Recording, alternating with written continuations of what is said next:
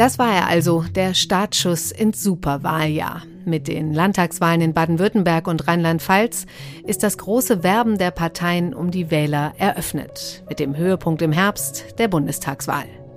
Ein paar klare Signale hat es gegeben. Der CDU geht es ziemlich schlecht, die Grünen strotzen vor Selbstbewusstsein. Wie sehr, das möchten wir heute im FAZ-Podcast für Deutschland mit Katrin Göring-Eckardt besprechen, der Fraktionsvorsitzenden der Grünen im Bundestag. Und mit FAZ-Innenpolitikchef Jasper von Altenbockum analysieren wir die Stimmung nach diesen ersten Landtagswahlen. Heute ist Montag, der 15. März und ich bin Katrin Jakob. Schön, dass Sie dabei sind. Ja, ich habe es gerade gesagt, die Grünen strotzen nach den beiden Wahlen vor Selbstbewusstsein, haben in beiden Ländern ordentlich zugelegt. Bei mir zu Gast ist jetzt die Fraktionschefin der Grünen im Bundestag, Katrin Göring-Eckardt. Frau Göring-Eckardt, haben Sie letzte Nacht schon von einem Ministerposten geträumt? Und wenn ja, von welchem? Nein, ich habe, glaube ich, gar nichts geträumt und auch nicht davon und auch nicht von irgendeinem konkreten. Erstmal habe ich mich gestern Abend äh, total gefreut über diesen Rückenwind, über diese Ergebnisse in Baden-Württemberg wie in Rheinland-Pfalz. Das ist schon großartig, so in ein Wahljahr zu starten und so viel Unterstützung zu bekommen, auch für die Klarheit, dass wir wirklich äh, Klimaschutzpolitik ins Zentrum stellen. Hm, ich habe mir schon gedacht, dass Sie da äh, nichts verraten. Aber Sie haben es gesagt, ein super Start ins äh, Wahljahr ähm, für Ihre Partei. So stark waren die Grünen noch nie. Und jetzt geht es aber bei der Bundestagswahl schon klar um Platz eins, oder? Ja, darum geht's. Das ist die Herausforderung, das ist die Aufgabe, das ist die Chance. Und man sieht ja auch, dass sich gerade total viel verändert im Parteienspektrum. Also es gab ja so eine Zeit lang Leute, die gesagt haben, kommt das ist jetzt schon ein bisschen verrückt, dass ihr das versuchen wollt und das macht ihr doch nur für die Show und so. Das ist ja jetzt was anderes. Mhm. Ich glaube, es ist sehr klar geworden, dass sich sehr, sehr viel verschiebt, insbesondere durch die grundständige Krise, in der die Union sich gerade befindet, äh, können hier nochmal ganz andere Dinge passieren und äh, insofern ist das die klare Option. In Baden-Württemberg äh, war es ja ein historischer Wahlsieg. Wie viel Kretschmann steckt denn in dem Ergebnis?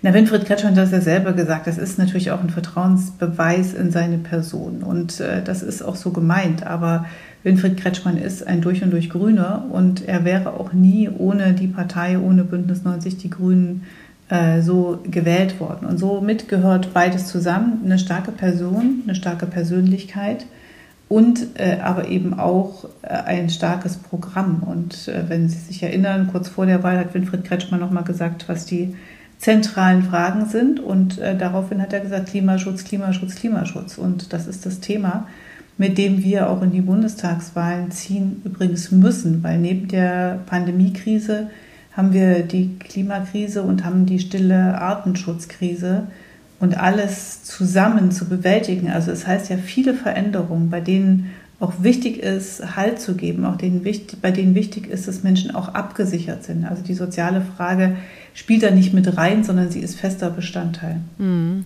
Aber Kretschmann ist ja schon eher ein, ein ich sag's mal, konservativer Grüner. Ähm, viele Stimmen hat er ja auch von früheren CDU-Wählern bekommen. Wollen die Grünen denn jetzt insgesamt auch konservativer werden, um eben noch mehr Wähler zu locken? Konservativ heißt ja bekanntlich bewahrend. Mhm. Und äh, wenn es darum geht, äh, zu bewahren, äh, das Gute insbesondere zu bewahren, die Natur, unsere Umwelt, dann sind wir das mit Sicherheit und zwar von Anfang an. Und insofern geht es nicht um noch mehr konservativ, aber dass, dass wir in der Tat natürlich darauf schauen, dass es Wählerinnen und Wähler gibt, die bisher eher ja, jenseits unseres eigenen Spektrums waren, also zum Beispiel Ältere, die auch ein ganz starkes Umweltbewusstsein haben und sagen, wir wollen auch, dass die Gesellschaft zusammenbleibt. Wir wollen, dass, dass eine Partei auch wirklich will, dass sie nicht nur Lobbyist für die einen oder die anderen ist, sondern auch tatsächlich nach Zusammenhalt strebt. Das ist gerade in, mit den Erfahrungen des letzten Jahres in der Pandemie nochmal sehr, sehr viel wichtiger geworden. Und deswegen spüren wir, dass das auch eine, eine Gruppe ist, die wir besonders ansprechen können. Mm, mm. Können Sie denn speziell von Winfried Kretschmann für den Bundestagswahlkampf da jetzt was lernen und wenn ja, was? Von Wilfried Kretschmann kann man ja lernen, äh, dass er erstens wirklich ein extrem sachorientierter Politiker ist, dass er sich immer anschaut, immer offen ist, auch für, für neue Ideen. Und das andere ist Bündnispolitik. Also einfach danach zu schauen, wer sind eigentlich die Verbündeten in der Frage, die wir jetzt hier gerade zu bewältigen haben. Und wie sorgen wir dafür, das habe ich schon gesagt, dass wir nicht Klientelpolitik machen, sondern tatsächlich eine Politik machen, die ausgreift, die Interessen von sehr verschiedenen Menschen unter einen Hut bringt. Mhm. Jetzt haben die Grünen ja immer noch keinen Spitzenkandidaten für die Bundestagswahl. Erst bis Mai wollen sich Annalena Baerbock und Robert Habeck einigen. Das kommt mir persönlich jetzt ganz schön spät vor. Was meinen Sie? Na, spät ist es nicht. Also wir werden uns äh, natürlich jetzt bald entscheiden. Die beiden werden sich bald entscheiden und äh, das ist alles. Ja, bis Mai ist hin. ja noch ein bisschen hin, ne? Bis spätestens Mai, genau. Und äh, gleichwohl ist ja der, der Luxus, dass wir zwei haben, äh, die es können und äh, denen es auch alle zutrauen und äh, dass deswegen auch nicht so wichtig ist, dass dann entschieden ist, sondern dass erstmal wichtig ist, dass die beiden da sind und das Teamwork bei uns ernst gemeint ist. Hm, Könnte es auch noch bis, ähm, also Sie sagten spätestens Mai, äh, können wir schon auch früher damit rechnen? Sie können damit rechnen, dass das gilt, was gesagt worden ist, nämlich, äh, dass wenn es draußen grün wird, hieß, glaube ich, die Formulierung, und äh, wenn äh, Ostern und Pfingsten ähm, sozusagen äh, unterwegs sind, äh, da wird entschieden werden und Sie werden es rechtzeitig mitbekommen. Hm. Darf denn eigentlich wirklich niemand außer den beiden mitentscheiden? Sie auch nicht? Naja, das ist natürlich nicht so, dass das eine ganz einsame Entscheidung von einer Wölfin und einem Wolf ist, sondern dass selbstverständlich mit verschiedenen Leuten darüber geredet wird und das ist auch gut und richtig so. Und am Ende werden die beiden auch nicht entscheiden, sondern sie werden einen Vorschlag machen dem Bundesvorstand äh, und dann der Partei und dann wird es natürlich seinen ganz normalen demokratischen Gang nehmen.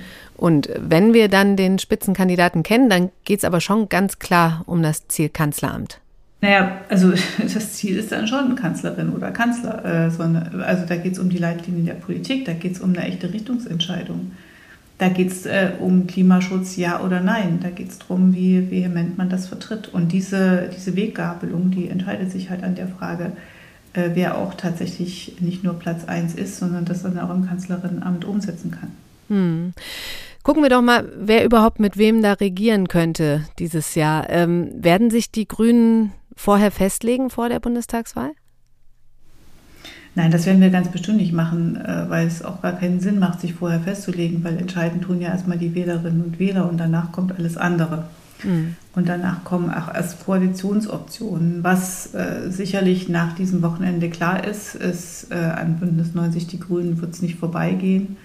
Äh, ich glaube, dass die, der Wunsch, eine, weiterhin eine Union- und SPD-Regierung zu führen, insbesondere bei der Bevölkerung relativ gering ist und ich das auch wirklich für eine Gefahr des weiteren weiter so Stillstandes halten würde. Und äh, so ist es jetzt, äh, dass offensichtlich auch äh, sehr verschiedene Parteien sich vorstellen können, mit Bündnis 90 zu regieren. Mhm. Und das ist erstmal gut so. Und dann muss man sich anschauen, äh, wer sind die größten Förderer und wer sind die größten Bremser für Klimaschutz und Zusammenhalt.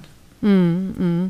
Da wird ja auch ähm, die Ampel immer wieder ins Gespräch äh, gerückt. Gerade in Rheinland-Pfalz ist die Ampel wiedergewählt worden, in Baden-Württemberg auch möglich. Ähm, die FDP, die hatte ja vor vier Jahren im Bund Jamaika platzen lassen. Wie verstehen Sie sich denn gerade mit der FDP und mit Christian Lindner mit Blick auf eine Ampel im Bund? Naja, um Verstehen geht es ja nicht so sehr, hm. sondern es geht darum, ob man äh, gemeinsam eine inhaltliche Basis findet. Und, und gibt es die? Äh, wir haben das, das muss man, also bis jetzt, bis jetzt hat ja die FDP auch noch gar kein äh, Programm vorgelegt und äh, ich glaube, dass eine gemeinsame Basis sich auch erst in Verhandlungen ergibt und nicht vorher, weil vorher kämpfen die Parteien für ihr eigenes Programm und für sich und das, äh, das sollte auch so sein. Es ist in der Tat so, dass es äh, nach den Jamaika-Verhandlungen sehr schwierig war, weil die dieses einfach Wegrennen und Angst vor der Verantwortung haben, das äh, hat nicht gerade das Verhältnis befördert, aber Daran haben wir äh, gearbeitet, reden miteinander, äh, weil klar ist, so eine Situation könnte natürlich auch wieder auftauchen. Und äh, insofern muss man erstmal so eine menschliche Basis dafür legen, aber dann geht es vor allen Dingen um die politischen Fakten. Und nochmal, wer sind die größten Bremser und wer sind die größten Beförderungen von Klimaschutz und Zusammenhalt? Das wird die Entscheidung sein und weder bei der Union bei der FDP erlebe ich jetzt, dass die schon in einem Wettbewerb darüber wären, nicht die größten Bremser zu sein. Okay. Also mit der CDU, trotz der Krise, in der die gerade stecken, ist, ist schon auch denkbar, oder? Na, die CDU ist in einer wirklich vehementen Krise und äh, zwar in einer doppelten. Also, ich meine, die Kanzlerin wird nicht wieder antreten. Das kennen die äh, schon sehr lange nicht mehr, dass die Amtsinhaberin nicht antritt. Aber die doppelte Krise besteht auf der einen Seite in, in Affären und äh, Korruption und in der Frage, ob das nicht nur mit einer Ehrenerklärung jetzt ausgeht, sondern ob wir tatsächlich im Deutschen Bundestag beschließen, also beschließen, dass es tatsächlich ein Lobbyregister gibt, dass Nebeneinkünfte auf Euro und Cent offengelegt werden, dass Parteispenden äh, schon bei kleineren Beträgen offengelegt werden und bei größeren Beträgen sofort. Alles das spielt ja eine Rolle. Ich meine, die Ehrenerklärung bezieht sich jetzt äh, auf Gesundheitsprodukte, leider nicht auf Beziehungen zu Aserbaidschan. Ja, da fragt man sich, warum ist es nicht gleich insgesamt abgefragt mhm. worden? Aber die andere Krise, die die Union gerade hat, die sind in einer ganz großen Orientierungslosigkeit. Und wenn man sich fragt, wofür stehen die jetzt eigentlich gerade, ist das sehr schwer zu beantworten, auch weil sie gespalten ist. Und dann gab es immer noch so den Anker, die können wenigstens gut regieren. Und wenn man ehrlich ist, kann man das jetzt nicht sagen. Also das jüngste, krasseste Beispiel ist sicherlich, dass ausgerechnet Andi Scheuer, der wirklich alles in den Sand gesetzt hat, jetzt zuständig sein soll für die Teststrategie. Aber auch ansonsten erleben wir in den letzten Monaten, dass gutes Regieren anders geht. Mm, Was hätten Sie denn da besser gemacht? Naja, ich glaube, dass, also wir haben, äh, können das auch gut nachweisen, weil wir die Anträge auch gestellt haben. Wir haben schon im letzten Frühjahr gesagt, es muss, was die Hilfen angeht, die Corona-Hilfen angeht, ein klares Management geben, wie das Geld wirklich schnell bei den Leuten ankommt. Und äh, wir haben immer noch kein Existenzgeld für Solo-Selbstständige beispielsweise. Wir haben sehr früh darauf hingewiesen, dass es eine Impfstrategie braucht, und zwar eine gemeinsame, dass es eine Teststrategie braucht, und zwar eine gemeinsame. Jetzt haben wir auch nicht im letzten Sommer, ich äh, will das auch ganz offen sagen, gesagt, wir müssten jetzt ganz viel Impfstoff überall bestellen. Das haben wir auch nicht gesehen, aber als klar war, dass das gemacht werden muss und als klar war vor allem, dass man dann dafür sorgen muss, dass die Sachen ankommen, bei den richtigen Leuten ankommen und dass man sie auch ganz real, ganz schnell verimpft, da äh, hätte man sehr, sehr viel früher handeln können, inklusive der übrigens Einbeziehung der Hausärztinnen. Hm, da kommt insgesamt schon viel Kritik durch an der Union. Die müssen also erstmal ein bisschen aufräumen, bevor sie sich da eine Partnerschaft vorstellen könnten. Naja, ich glaube, das geht gar nicht um uns, sondern es geht um die selber. Also mhm. es ist ja, ist ja ein riesiger Vertrauensverlust auch, den die Union da gerade erlebt. Und äh, das äh, werden die schon in eigenem Interesse machen müssen. Da geht es nicht darum, sich hübsch zu machen für Bündnis 90 Die Grünen. Gut, am Anfang habe ich Sie schon mal persönlich gefragt, wie Ihre Träume oder Pläne sind. Äh, da haben Sie mir natürlich nichts verraten, aber vielleicht können Sie mir am Ende noch mal erzählen, wie Sie sich so das Jahr und vor allen Dingen Ihr Jahr vorstellen.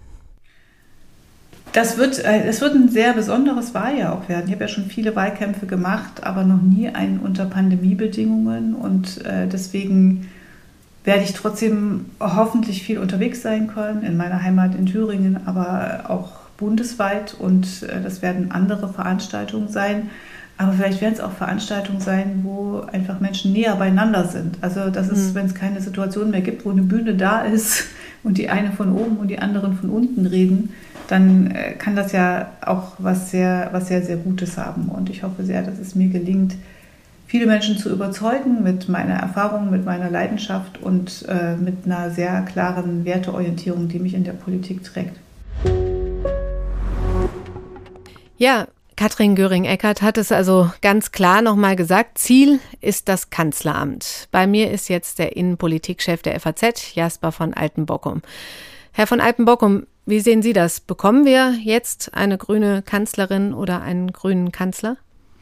Also da bin ich noch etwas skeptisch, dass das tatsächlich, äh, dass diese Rechnung aufgeht. Es ist zwar wie soll ich sagen, das ist für die Grünen sehr vernünftig, äh, darauf zuzusteuern. Ja, sie würden sich, glaube ich, selbst beschneiden, wenn sie sagen würden, äh, das wollen wir gar nicht, äh, denn es, es gibt ja durchaus rechnerische Möglichkeiten, dass es eine eine Mehrheit gibt mit einem grünen Kanzler. Ob die Grünen am Ende tatsächlich aber vor der CDU äh, liegen und damit einen klaren Regierungsauftrag haben, da bin ich doch noch etwas skeptisch. Mhm. Wären denn Annalena Baerbock und Robert Habeck da die, die richtigen? Können sie es Winfried Kretschmann nachmachen und die Leute so mitreißen? Also äh, noch können sie das sicher. Ähm, ich glaube nur in dem Moment, wo einer von beiden zum Kanzlerkandidaten ausgerufen wird, äh, sind die Maßstäbe dann doch äh, andere. Also da werden dann Fragen hochkommen. Haben Sie denn tatsächlich Regierungserfahrung? Können Sie das auch? Äh, haben Sie das schon mal bewiesen? Und da kann man natürlich sagen, okay, Winfried Kretschmann war vorher auch ähm, Fraktionsvorsitzender und hat nicht regiert, aber ein Ministerpräsident in einem Bundesland ist dann doch was anderes als äh, das Kanzleramt und äh, nicht umsonst empfiehlt es sich, Ministerpräsident gewesen zu sein, wenn man Kanzlerkandidat werden will. Hm. Sehen Sie es denn als Fehler, dass die Grünen sich erst im Mai äh, festlegen wollen auf einen Spitzenkandidaten? Fragen ja jetzt alle. Naja, die Versuchung äh, ist natürlich groß, das jetzt zu machen und den Schwung dieser Wahl auszunutzen, um dann gleich den nächsten äh, Tusch zu setzen. Aber ich glaube, bis zur Wahl im September ist noch eine lange, lange Zeit. Also wir haben in den letzten Monaten erlebt, wie schnell sich da die Dinge ändern können. Mhm. Äh, und insofern halte ich es für, schon für ganz schlau, das äh, noch äh, abzuwarten. Äh, zumal ähm, ich, ich bei den Grünen äh, immer die Frage mitschwingt, wenn man erstmal einen Kanzlerkandidaten aufgestellt hat, ergibt sich sofort die, die Frage, ja, in welcher Konstellation will er denn regieren? Mhm. Äh, und solange man das noch nicht gemacht hat, äh, verschiebt man diese Frage auch so ein bisschen in den Hintergrund. Äh, aber ab Mai wird es dann ernst werden. Ich glaube, viel länger lässt sich das dann nicht rausschieben. Bleiben wir nochmal bei den Persönlichkeiten. In Rheinland-Pfalz hat die SPD mit Manu Dreyer ja jetzt auch mit einer Persönlichkeit den Sieg eingefahren. Geht es jetzt auch auf Bundesebene stärker um Persönlichkeiten als um Themen?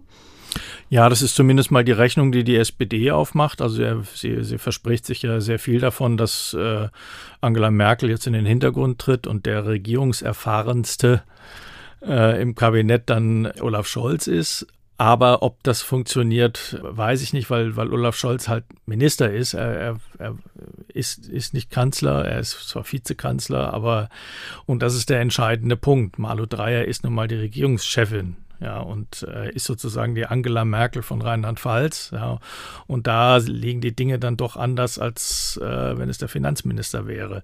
Also das ist aber sagen, die, die Karte, auf die die SPD setzen muss, weil sie, weil sie keine andere Wahl hat. Das ist das Pfund, mit dem sie wuchern kann. Ne? Die SPD hat sich ja auch schon festgelegt, die Union nicht. Und da äh, geht es natürlich jetzt auch ganz schön äh, zur Sache. Ist Laschet jetzt angezählt, obwohl es äh, um Landtagswahlen ging?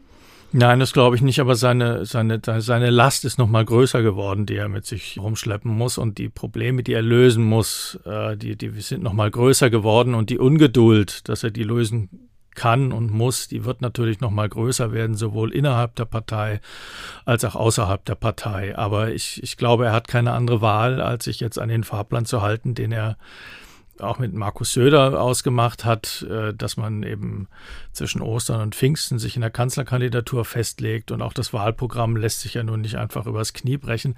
Es ist so ein bisschen, äh, also Armin Laschet hat meiner Ansicht nach typisch parteipolitisch argumentiert, also jetzt kommt ein Wahlprogramm und dann kommt ein Regierungsprogramm und das wird so und so gelöst und so. Ich weiß nicht, ob die Leute tatsächlich auf Programme warten, mhm. sondern äh, sie, sie, sie, warten auf jemanden, der ausstrahlt, dass er die Dinge in die Hand nehmen kann äh, und sie steuern kann. Ähm, ich glaube, da die, die, die, die Sehnsucht danach ist natürlich sehr groß, aber ich glaube, es ist wahnsinnig schwierig, das in einer, einer Krise, wie wir sie jetzt erleben, äh, tatsächlich auch äh, erfüllen zu können. Kommen wir jetzt mal zum Thema Bündnisse und Koalitionen. Und da würde ich noch mal ganz kurz in die beiden Länder schauen, in denen gestern gewählt wurde. Ähm, mein Kollege Rüdiger Sold sagt uns, wie es in Baden-Württemberg weitergeht. Nach dem fulminanten Wahlsieg von Winfried Kretschmann geht es jetzt um die Frage, welche Koalition wird gebildet. Am Mittwoch sind Sondierungsgespräche. Zur Auswahl steht äh, Grün-Schwarz, die Fortsetzung der seit 2016 amtierenden äh, Regierung oder die Ampelkoalition, ein neues Modell, das die Grünen ähm, hier in Baden-Württemberg noch nicht ausprobiert haben. Ich würde sagen, die Gespräche werden sich um zwei wesentliche inhaltliche Fragen gruppieren. Das eine ist, mit welcher Konstellation erreichen die Grünen am besten die Klimaschutzziele? Und die zweite Frage ist, welche Konstellation ist äh, stabil in der Corona-Krise?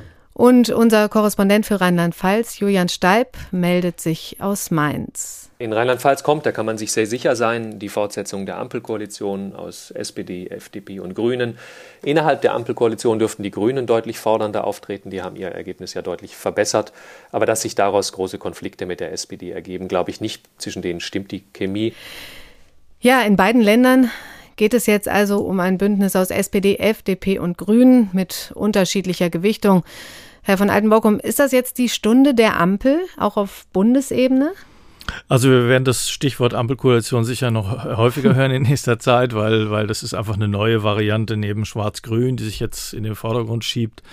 Ähm, ich bin mir noch nicht so ganz sicher, ob äh, Winfried Kretschmann äh, tatsächlich äh, Sehnsucht danach hat, mit der SPD und der FDP zu regieren, weil das doch sehr eine sehr heterogene Koalition dann wird.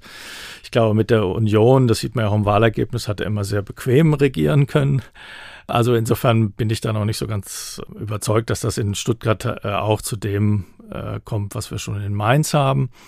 Äh, aber natürlich äh, ist das äh, auch für die Bundespolitik eine, eine Option. Sie ist vor allem deswegen attraktiv, weil ähm, erstens mal für die FDP natürlich, weil sie, weil sie dadurch eine, eine, eine zweite äh, Möglichkeit hat neben Jamaika. Und für die Grünen ist es auch eine attraktive Perspektive, weil sie genauso wie die SPD dann äh, immer sagen kann, wieso äh, Lagerwahlkampf, warum Rot-Rot-Grün, wir haben noch die Option Ampelkoalition äh, und wenn von Unionsseite und der FDP ähm, SPD und Grüne vorgehalten wird, sie wollten doch eigentlich mit der Linkspartei ähm, koalieren, dann kann das immer als Antwort kommen, das liegt an euch. Ja, wir, wir haben noch die Ampelkoalition und äh, das liegt an euch, ob ihr uns sozusagen selber vor Rot-Rot-Grün schützt. Ja. Hm. Kann also mal wieder spannender werden sozusagen. Ja, genau. und äh, wie schätzen Sie nach diesem Start in das Wahljahr jetzt die Lage von, von SPD und FDP so insgesamt ein? Ja, für die FDP ähm, hat es sich, glaube ich, ausgezahlt, dass sie eine kritische Einstellung zur Pandemiepolitik der, der Bundesregierung einnimmt. Das kann sich immer mal wieder ändern. Also ich meine, jetzt zum Beispiel hat, hat die FDP lange für Öffnungen plädiert, nach wie vor. Jetzt gehen die Zahlen aber wieder hoch. Vielleicht muss man an Ostern wieder reagieren. Mhm. Äh, und dann sieht es vielleicht für die FDP schon gar nicht wieder gar nicht so gut aus. Äh, für die SPD wird man sehen, ob ihr zweigleisiges Verfahren, nämlich in der Regierung zu verharren, aber de facto eine Oppositionspolitik zu machen, ob man diese, diese Spreizung auf Dauer ähm, durchhalten kann. Ähm, das, da hängt, ich würde sagen, alles von Olaf Scholz ab, ab, wie er sich schlägt, wie er, ob er sei, ob er sich profilieren kann, ob er so ein bisschen sein, sein, sein sprödes Auftreten ähm, wettmachen kann auch. Also da hängt einfach sehr viel am Spitzenkandidaten. Ich glaube nicht, dass man von der, von der Partei selber äh, allzu viel erwarten kann. Mm, mm. Und was muss passieren, damit die Union sich wieder berappelt und wieder nach oben kommt? Ich glaube, das wird sehr schwierig werden. Das hat man schon in der Zeit gesehen, als äh, Annegret Kramp Karrenbauer äh, Vorsitzende war.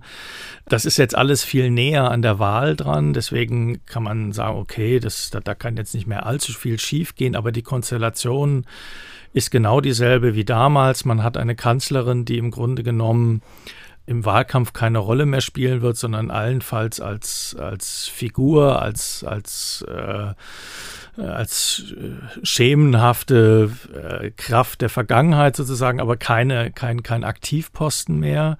Und auch in der Corona-Politik merkt man so ein bisschen die Abnutzungserscheinungen und das wird wahnsinnig schwierig werden für Armin Laschet, wenn er den Kanzlerkandidat wird, sich zu profilieren. Und auch für Markus Söder wird es, wird es schwierig werden, mhm. äh, weil die sehr in dem Auf und Ab der Corona-Politik verstrickt sind und man da nur sehr schwer irgendwie eine klare äh, Linie sehen kann, die immer durchgehalten wurde. Und wird die Maskenaffäre weiter nachwirken?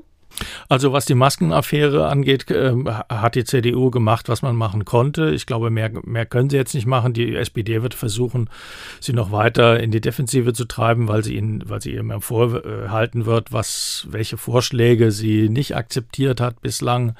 Äh, das heißt, dass da wird es noch äh, so ein paar Tage weitergehen. Ich glaube aber nicht, dass das auf Dauer sein wird. Ich glaube nicht, dass man der CDU jetzt eine, eine Affäre wie damals unter Kohl ans Bein binden kann. Also ich glaube, da ist gemacht, was gemacht werden konnte. Das, das A und O wird sein, ob Armin Laschet bundespolitisch eine Autorität entwickeln kann oder nicht. Ich glaube, das, das ist die, das Wichtigste für die, für die CDU. Ähm, ich glaube auch nicht, dass es ein, ein guter Schachzug wäre, wenn man Markus Söder zum Kanzlerkandidaten macht, weil man damit Armin Laschet äh, vollends dementieren würde und weil man auch nicht weiß, ähm, bei einem CSU-Kanzlerkandidaten ist immer die Frage, inwieweit er aus der CDU tatsächlich unterstützt wird. Hm. Eine Frage noch zum Schluss. Es waren ja trotz allem doch immer noch Landtagswahlen. Ähm, muss und kann man denn sowas immer auf den Bund übertragen? Wir haben es jetzt auch gemacht. Ja, ich glaube, in der Situation, wie wir sie jetzt haben, Stichwort Pandemiebekämpfung, kann man, glaube ich, die Landtagswahlen nicht von, von Bundespolitik äh, trennen. Äh, aber natürlich muss man auch sagen, letztlich sind es dann doch die Personen, die auf Landesebene aktiv sind, die da wahlentscheidend sind und erst recht bei dieser Wahl. Ich glaube, die Wahl wäre ganz anders ausgegangen, wenn, äh, wenn das eben nicht mit äh, Malu Dreyer und Winfried Kretschmann an der Spitze äh, gewesen wäre. Also natürlich letztlich ist immer die Landesebene entscheidend, aber wie man sieht, allein schon die Reaktionen zeigen ja, dass es auch eine bundespolitische Perspektive gibt. Das war's für heute im FAZ-Podcast für Deutschland an diesem ersten Nachwahlmontag des Jahres 2021. Ich freue mich, wenn Sie uns Kommentare schicken an podcast.faz.de, verabschiede mich von Ihnen und wünsche Ihnen noch einen schönen Tag.